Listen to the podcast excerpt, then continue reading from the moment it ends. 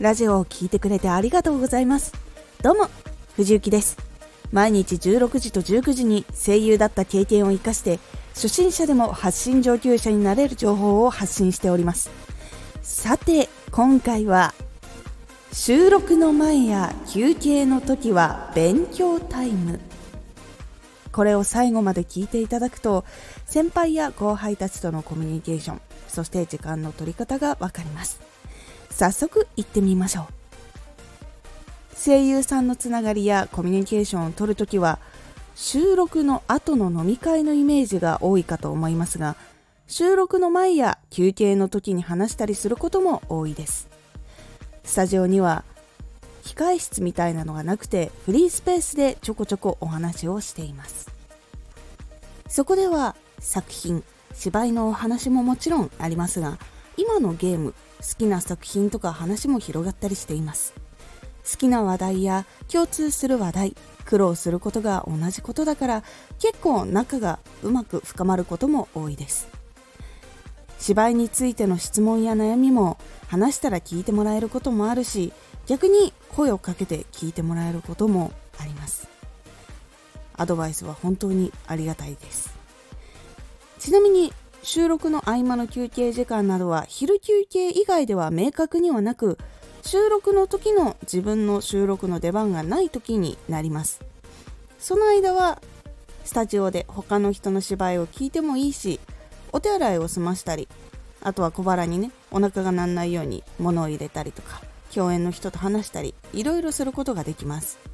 もちろんあの収録のねブースの出入りをするときは収録をしていないときに出入りをします。だいたい音響監督さんの指示を聞いたりとかやり取りしている時ですね。で結構先輩方と話すチャンスが限られることもあるので勉強しつつうまく話に行けるように時間をねコントロールする人もいます。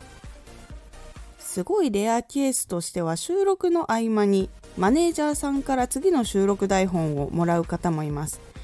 収録がみっちりとなっている人は台本を取りに行く時間もないので事務所さんの配慮で台本を自宅に送ってもらったりもしくはもうスタジオに届けてもらうこともあります。本当に収録の前や休憩時間は結構貴重でいろんな人に会ったりすることができるので覚えてもらうように努力するのが大事です。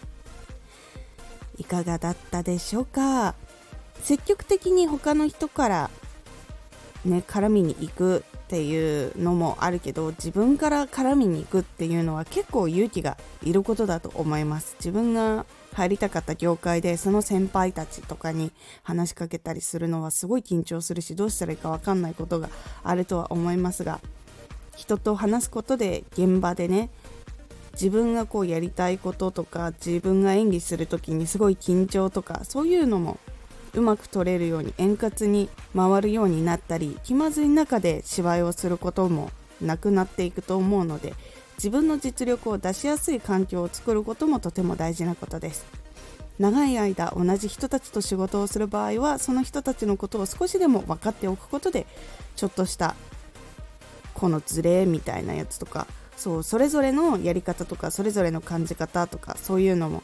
あるのでそれをちょっとでも理解しておくと自分がどう立ち回ればいいかとかどういうふうに話しかければいいかとかそういうこともできると思います共通の話題を知ることでね仕事で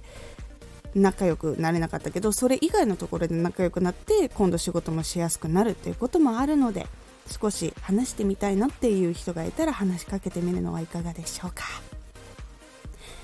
このラジオでは毎日16時と19時に声優だった経験を生かして初心者でも発信上級者になれる情報を発信していますのでフォローしてお待ちください。今回の感想もお待ちしております。ではまた。